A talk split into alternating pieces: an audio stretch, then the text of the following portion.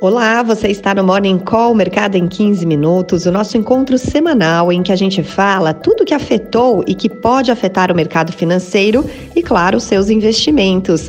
Essa é uma realização do Estadão Blue Studio em parceria com Itaú Personalité. Acompanhe agora a conversa desta semana. Olá, bom dia. Chegue mais. Está começando mais uma edição do Morning Call, Mercado em 15 minutos. Você já sabe aquele nosso encontro semanal, 15 minutos preciosos para você começar a sua semana muito bem informado. Você que escolheu clicar no nosso link em uma das muitas plataformas em que a gente transmite essa edição. Você também pode nos ouvir, eu te lembro, no formato streaming, pode formato podcast a qualquer hora do dia. É só você procurar nas plataformas de streaming pelo canal Estadão Estadão Notícias. Hoje é segunda-feira, dia 28 de agosto de 2023, e eu, Michele Trombelli, jornalista, sigo por aqui, sempre com ele, Martim Iglesias, que é especialista líder em investimentos do Itaú. Bom dia, Martim. Bom dia, bem? tudo bem, Michele? Muito bom dia também para todos os que nos assistem. Aquela segunda-feira um pouco nublada aqui em São Paulo, é, uma garoa fina. Bem paulistana, né? Um friozinho, bem paulistana e bem aquele clima de agosto, assim, sabe? Terminando com um sabor amargo, não só aqui no clima clima, mas também para a Bolsa de Valores de São Paulo, viu? A gente teve aí na sexta passada, o Ibovespa recuou 1% aos 115.837 pontos. Apesar disso, a semana foi de um leve ganho, de 0,4%.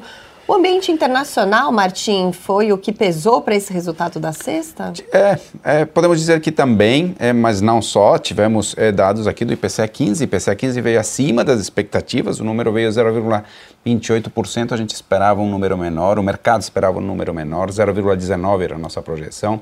É, puxado principalmente pelas questões ligadas à energia, né? O fim é, do bônus é, de Itaipu, né? Basicamente, né? fim da incorporação do bônus de Itaipu.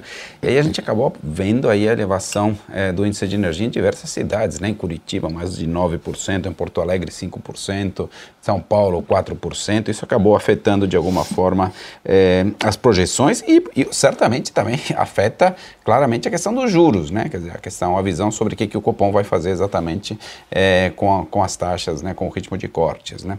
Mas tivemos também a fala do presidente do Banco Central Americano, Jerome Powell, no simpósio de Jackson Hole, bastante esperado. A conversa, né, acho que a, a, fala dele foi dura, mas não tanto mais do que o esperado. Tá? Então, uhum. acho que de alguma forma os mercados tiveram algum certo impacto.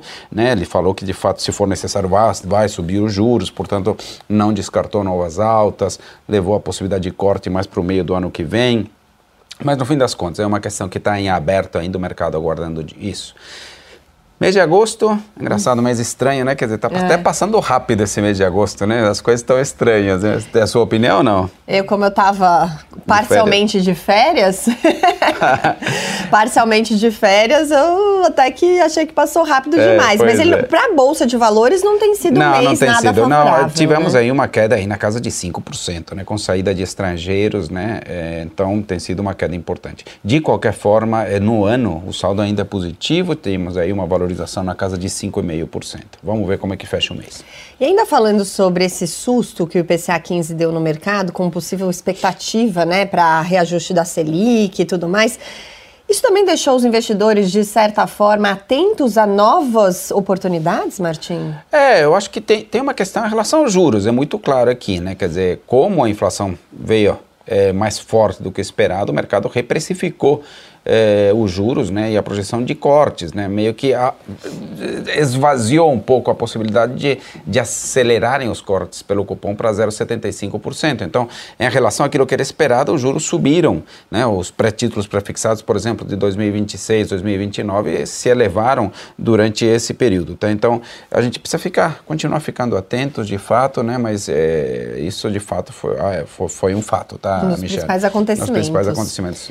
E que outros acontecimentos, que outras notícias aí do, do setor econômico a gente teve é. na semana passada importantes? Acho que teve um número bom, né, de confiança do consumidor, que teve uma alta de dois pontos, foi para 96,8, leitura mais alta desde 2014, né? Então acho que foi um número importante, bem positivo. Tivemos dados de conta corrente também, um déficit de 3,6 é, é, bilhões, é, bastante próximo daquilo que a gente esperava também. É, mas temos um alerta aí também em relação aos preços da gasolina gasolina, que já tinham subido, né? Então os preços estão relativamente elevados, os mais altos desde o ano passado, 5,88 reais o litro da gasolina, 6,05 é, o diesel, né? Então isso também é alguma coisa que também preocupa um pouquinho a inflação, Michele. Bom, e no exterior, ah, os principais índices dos Estados Unidos fecharam em alta na última sexta-feira, mesmo depois desse discurso mais cauteloso do presidente do Fed na reunião de Jackson Hole. No balanço da semana, Wall Street ficou assim: Dow Jones caiu 0,4%, já SP 500 teve alta de 0,2% e Nasdaq subiu 1,1% na semana. As falas do Jerome Powell tiveram menos impacto entre os investidores americanos, Martins? Tiveram menos. Foi uma fala dura de qualquer forma, mas estava relativamente dentro do esperado. Então não foi um susto. Ano passado, por exemplo, tinha sido lá em Jackson Hole, foi uma fala é, bem forte. Dessa vez não foi é, tanto assim. Bom, ele continua dizendo que vai ser guiado por dados, ou seja, ele está esperando dados de atividade, de desemprego, de inflação, para ver exatamente o que, que pode acontecer. Então, nesse sentido, sem novidades, ele fala que pode elevar caso os números venham fortes, isso também sem novidade. Então, é, de alguma forma, os mercados é, se comportaram de forma relativamente controlada, tá? É pelo, é, inclusive, algumas empresas importantes apresentaram uma recuperação de quedas da quinta-feira, né? Então, por exemplo, a Apple subiu 1,26, a Amazon 1,08, Microsoft 0,94, são empresas bastante sensíveis a juros, né? Então, de alguma forma, é, foi alguma coisa que não surpreendeu surpreendeu tanto os mercados. É, na China, é o que a gente tem visto, né, que na sexta-feira é, teve alguma preocupação que, que voltou a aparecer em relação ao setor imobiliário. Né? A gente sabe que tem é, diversas empresas aí que estão com algumas eh, dificuldades para fazer ou honrar os seus pagamentos de crédito. Né? Então, de fato, isso também trouxe alguma coisa de volatilidade aos mercados. Bom, e certamente esse discurso do Jerome Powell também teve algum impacto em relação ao câmbio. Né? Na sexta, a moeda americana fechou praticamente estável, uma leve queda de 0,09%, cotada a R$ 4,87. E na semana, o dólar perdeu valor frente ao real, com baixa de 1,84%. 4%. Qual foi o impacto também desse discurso e da apreensão em relação aos juros por é, lá? A sexta-feira teve bastante oscilação aqui e no mundo, de fato, após a fala é, de Jerome Powell, que nós tivemos aí basicamente foi uma, uma elevação, né? o dólar ganhando força pelo mundo. Aqui no Brasil até foi parcialmente compensado pela questão do IPCA 15, né, que o IPCA 15 de fato pode levar a juros maiores uhum. do que o esperado, né, digamos melhor, é, a, a, a, desfazer a possibilidade de cortes maiores do que o esperado, que na prática significam juros maiores, né. Uhum. Então isso acabou de alguma forma compensando as falas é, de Jerome Powell, né, no fim do, do, do dia, no, nas últimas negociações, até o dólar apresentou uma queda nas últimas horas de negociação, tá. Pois é. Bom, e agora a gente vai dar aquela olhada, né, uma passada geral pelo que está acontecendo nos mercados internacionais e que podem afetar o mercado por aqui também. Quais são os sinais que chegam, Martim? É, os mercados, primeiro na Ásia, é, fecharam em terreno positivo, recuperando parte é, do movimento de sexta-feira. Então, é na China alta de 1,13%, em Hong Kong alta de 0,94%, em Tóquio alta de 1,80%. Aqui também refletindo as falas do presidente do Banco Central japonês em, em em, Jackson Hole, né, fala, que, né, que, que, que acalmou, falou de alguma forma com um tom mais suave em relação à inflação. Então, então a alta em Tóquio foi forte, 1,80%. Na Europa, no momento, também mercado subindo, 0,76%, refletindo a sexta-feira, refletindo o movimento asiático também. E os futuros de Nova York em alta também, 0,27%, o Dow Jones futuro 0,20%, o S&P futuro, então em terreno positivo. O dólar por aqui abrindo praticamente estável e o índice Bovespa futuro em, em leve alta também. Bom, e na nossa agenda da semana, o que, que a gente pode destacar? Bom, acho que o mercado vai é, seguir monitorando a questão da reforma tributária no Congresso. É, também é, vamos ver o orçamento. O orçamento, a proposta de orçamento para 2024 precisa ser encaminhada até o dia 31, agora de agosto. Então, vamos ver como é, como é que fica. na quarta-feira, dados do mercado de trabalho, CAGED. nos Estados Unidos, teremos divulgação do PIB do segundo trimestre. Na China, sondagem das atividades de agosto. Na quinta, inflação da zona do euro. Na sexta, eh, nos Estados Unidos, divulgação do payroll com o número de criação de vagas de trabalho e o PIB é, do segundo trimestre no Brasil. Bastante importante. esperado. E quando a gente fala PIB do segundo trimestre, estamos falando do PIB do primeiro semestre, claro, certo? Da exatamente. primeira metade do ano. E o que, que a gente pode esperar da divulgação desse PIB do segundo trimestre na visão dos economistas do Itaú, Martim? É, o que o Itaú vê é um crescimento de 0,3% no trimestre, é, levando aí o índice já com ajustes sazonais para 2,7% na leitura anual. Tá? Uhum. É, a indústria, meio por cento de crescimento semelhante à leitura anterior, é, serviços subindo 0,60%, é, PIB agro recuando um pouco, mas apenas com ajustes em relação às fortes elevações que a gente vinha observando. Então a gente uhum. espera um recuo de 2,4% no PIB é, agro e acho que o conjunto todo esse, 0,3% de crescimento.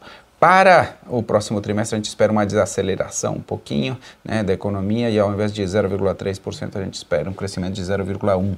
Né? Então, uma certa desaceleração. Bom, e para fechar hoje, um outro assunto importante que movimentou bastante a semana que passou, o mercado ficou de olho, que foi a cúpula do BRICS, que terminou com o anúncio da entrada de novos países ao bloco. Então, subiu de 5 para 11 integrantes.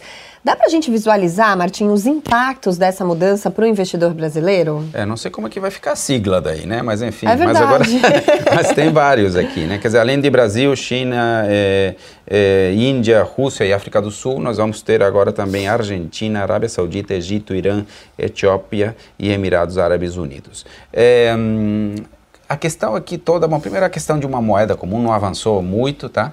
É, mas de qualquer forma, digamos que a entrada desses novos países dentro do BRICS acaba diluindo um pouco a importância relativa aqui do, do Brasil, né? Como, como um dos principais líderes disso, acaba de alguma forma também fortalecendo a influência da China dentro do bloco, né? Uhum. É, acho que no fim das contas, quando a gente olha o saldo como um todo é, é muito mais uma questão geopolítica do, uma, do, que uma questão econômica. Né? Então, eu acho que vamos ficar atentos, é, vamos, vamos ver. Acho que o saldo final é isso, né? uma redução, talvez, aí da importância relativa do Brasil e um aumento da China. Vai ser BRICS mais. É, acho que faz sentido, eu tinha pensado nisso também. É isso, é isso. Muito bom ter a sua companhia. Segunda-feira que vem tem mais. E eu te lembro que você pode nos ouvir em formato podcast. Procure aí no seu plataforma de streaming preferida, Estadão Notícias. E aí você nos ouve a qualquer hora do dia. E também nas plataformas de vídeo que você já está habituado, redes sociais.